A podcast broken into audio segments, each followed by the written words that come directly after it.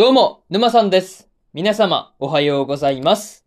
今回はですね、あけびちゃんのセーラー服の第12話の感想ですね。こちら、語っていきますんで、気軽に聞いていってください。というわけで、早速ですね、感想の方、入っていこうと思うわけですが、まずは一つ目ですね。体育祭での頑張りというところで、まあ、小道たちの体育祭をですね、小道のダンスと共に振り返っていくっていう形になっていたわけなんですが、まあ、こう、体育祭ではね、こう、小道に応援してもらったから、まあ、今度は自分たちが応援する番だっていう風にね、クラスのみんなが思っているっていうところはですね、まあ、本当にうるっとくるところでした。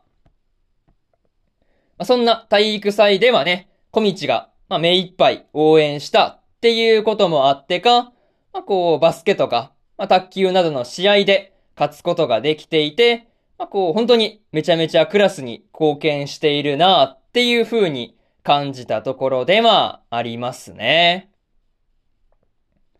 まあ、それと、ホタルがですね、試合に負けてしまって泣いているっていう時に、まあ、こう、小道も一緒にね、泣きそうになってしまっていたわけなんですが、そういうところがすごくね、印象に残っているところではありますね。また、小道も参加していた、まあ、水泳のリレーとか、まあ、バレーボールの方ですね。まあ、この二つも無事に1位を取って、まあ、優勝することができているっていうところで、本当にね、こう、休みとかも惜しんで練習していたっていうところが実を結んで、本当に良かったなぁと思いましたね。まあ、そういうところで、小道もね、まあ、自分自身も選手として参加しながらも応援も頑張っているっていうところで、すごいなぁと感じましたね。まあ、そういうところで、まず一つ目の感想である、体育祭での頑張りというところ、終わっておきます。でですね、次、二つ目の感想に入っていくんですが、エリカの伴奏というところで、小道のダンスではね、まあ、エリカの伴奏が、まあ、演劇部の部長にも許可をもらうことができたっていうことで、まあ、こう、なんとか実現していたわけなんですが、まあ、エリカがピアノとバイオリンの両方で演奏しているっていうところはですね、まあ、本当に凄すぎるなぁと思ったところではありますね。また、エリカの伴奏があるっていうことで、まあ、小道が嬉し涙を流していたわけなんですが、まあ、そこにはね、東子の協力があったからなんだっていうところもね、まあ、本当にいいなっていう風にね、思いましたね。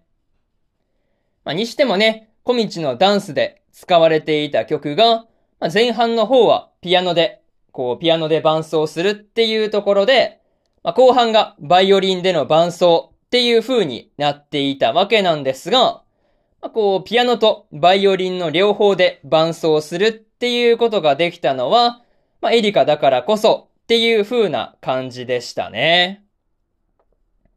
まあ、それと、エリカがピアノからバイオリンでの伴奏にね、こう変わっていくときに、まあ、トーコが、まあ、ピアノの影からね、こう、バイオリンを持って待機してくれているっていうところがあったわけなんですが、まあ、そういうところで、まあ、トーコの、こう、準備の良さというか、まあ、優しさというかね、まあ、そういうところが感じ取れたところではありますね。まあ、そういうところで、二つ目の感想である、エリカの伴奏というところ、終わっておきます。でですね、次、三つ目の感想に入っていくんですが、まるで夢のようだったというところで、小道が高野菜での時間を振り返って、まるで夢のようだったっていう風にね、言っていたわけなんですが、ま、それだけ高野菜のダンスがですね、まあ、エリカの伴奏もあって素晴らしいものだったっていうことが、ま、これでもかってぐらいにね、伝わってくる一言ではありましたね。まあ、にしてもね、高野菜であれだけのダンスをしたことで、ま、さすがに疲れていたのか、まあ、小道が翌日にね、寝坊してしまっているっていうところも、まあなんていうか、まあそういうね、高野菜での頑張りっていうところが伝わってきて、まあ微笑ましかったところではありますね。また、お父さんにね、途中まで送ろうかっていう風に言われた時に、まあこう、それを断って、まあいつも通り走って学校まで向かっているっていうところで、まあ小道も元気だよなっていう風に感じたところではありますね。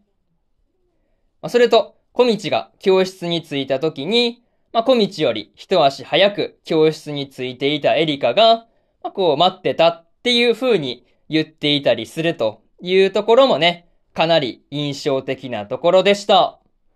まあ、そういうところで、まあ、こう教室に着いてから、まあ、小道とエリカもね、まあ、こうもう一度同じことができるのかなっていうことをね、話したりしていたわけなんですが、まあ、その来年の体育祭ですね。まあ、そこもどうなるんだろうっていうところで、まあ、すごく楽しみになってくるところではありましたね。まあ、そういうところで三つ目の感想である、まるで夢のようだったというところ終わっておきます。でですね、最後にというパートに入っていくんですが、まあ、今回で、あけびちゃんのセーラー服が最終回だったわけなんですが、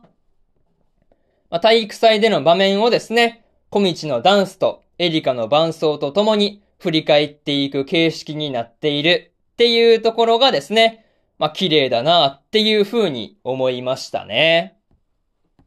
また、前回でもね、こうみんなで頑張って練習していたバレーボールですね。まあ、これも決勝での試合の白熱ぶりっていうところも手に汗握る感じがあったんですが、無事に小道たちのクラスが勝つことができてよかったなぁと感じましたね。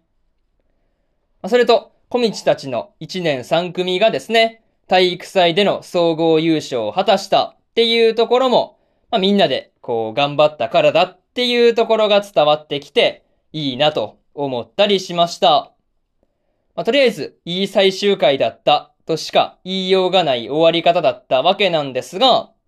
まあ、ぜひとも続編の制作っていうところが決まってほしいところではありますね。まあ、そういうところで、今回のあけびちゃんのセーラー服の第12話の感想ですね。こちら、終わっておきます。でですね、今までにも第1話から第11話の感想はですね、それぞれ過去の放送で語ってますんで、よかったら振り返り用に聞いていってください。そういうところで、えー、本日、2本目のラジオの方、終わっておくんですが、他にも2本更新しておりまして、賢者の弟子を名乗る賢者の第12話の感想と、プリンセスコネクトリダイブの2期の12話の感想ですね。この2本更新してますんで、よかったらこちらの2本も合わせて聞いてみてくださいという話と、明日はですね、オリエントの第11話の感想と、失格門の最強賢者の第12話の感想、そしてですね、箱詰めの第13話の感想ですね。この3本更新しますんで、よかったら明日もラジオの方聞きに来てください。というところで、本日2本目のラジオの方終わっておきます。以上、沼さんでした。それじゃあまたね。バイバイ。